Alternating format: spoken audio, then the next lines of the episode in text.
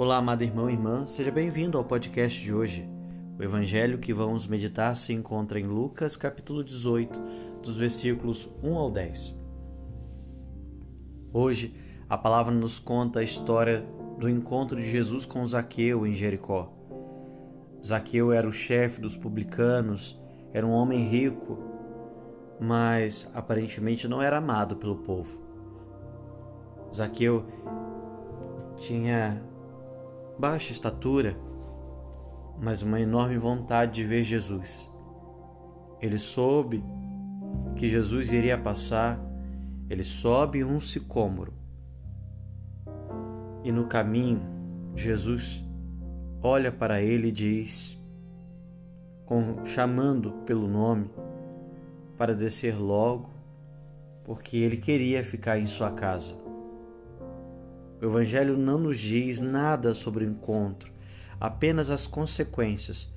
A multidão murmurante, Zaqueu que decide resolutamente dar os seus bens aos pobres e retribuir quatro vezes mais a quem o enganou. E Jesus acaba por dizer: Hoje a salvação entrou nesta casa. Que interessante e enriquecedora é a atitude de Zaqueu.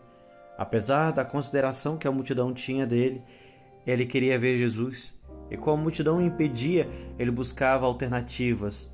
Subia na árvore e não só isso, depois de receber o Senhor em sua casa, ele decidiu transformar sua vida. Que bom é descobrir Jesus e conhecendo Zaqueu é quem toma a iniciativa e fica feliz pela salvação ter chegado à sua casa. É contrastante a atitude da multidão, que também querendo ver Jesus, e está perto dele, apenas murmurava. E Jesus foi justamente para a casa de um pecador. Que boa notícia é lembrar que Jesus sempre sabe onde estamos, quem somos e, da mesma forma, tomando a iniciativa, quer ficar em nossa casa olhando para nós, chamando-nos pelo nome. E como é bom que Zaqueu nos deixe seu exemplo e testemunho um testemunho de busca de Jesus. Porque para que a salvação chegue ao nosso lar, precisamos muitas vezes vencer a multidão que não nos deixa ver Jesus.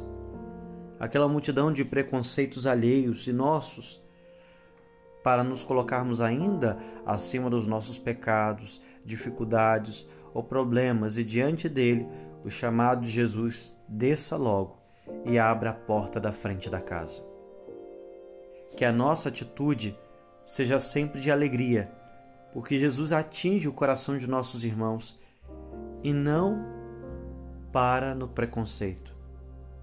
Pelo contrário, pois é preciso conhecer e levar Jesus para quem ainda não conheceu. Os preconceitos, na verdade. Podemos ser instrumentos de encontro e de salvação entre os nossos irmãos e irmãs, levando cada um deles a Jesus nosso Senhor. Que você tenha um excelente dia.